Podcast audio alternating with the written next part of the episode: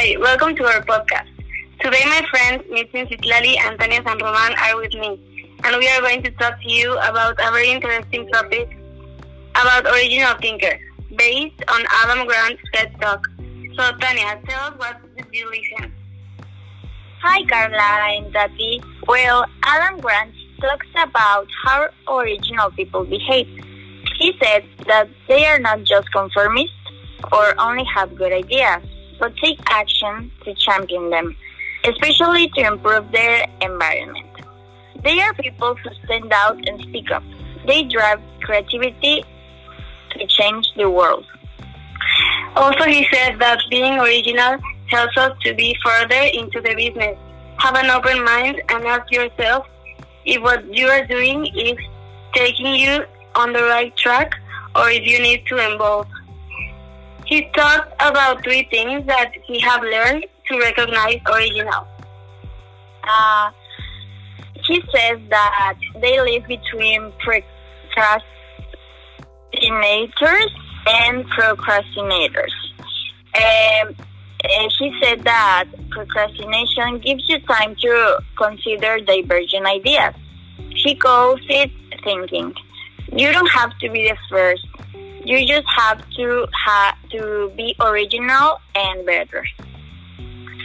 The positive point of this is that it encourages us to try things and not to be afraid to try and fail. Because from mistakes you learn and also to question everything and to take the in- initiative. For example, Leonardo da Vinci, he worked on Mona Lisa for 16 years. And the negative thing about this is that you have to learn to don't over procrastinate. Exactly.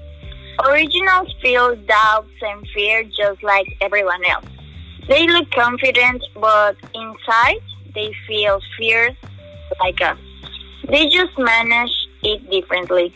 They understand that the first few drafts are always bad. There's two types of doubt.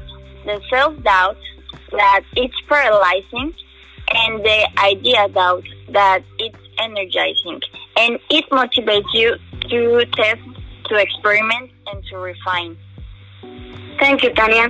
Another good point that he said is that originals have a lot of bad ideas.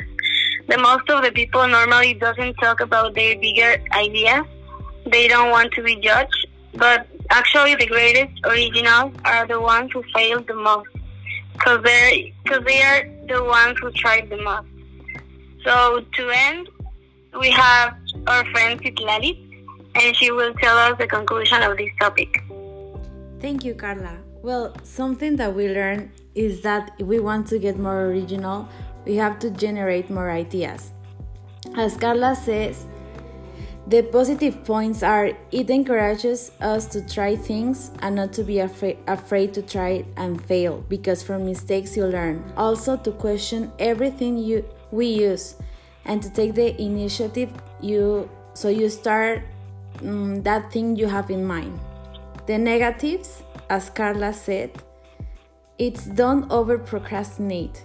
In conclusion, being original helps us to see further into the business. Have an open mind and ask yourself if what you want are doing if what you're doing is taking you on the right track or if you need to evolve.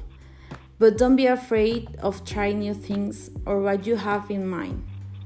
We reach the end of the podcast. We say goodbye and we thank you for listening to us. Bye. Bye. Thank you.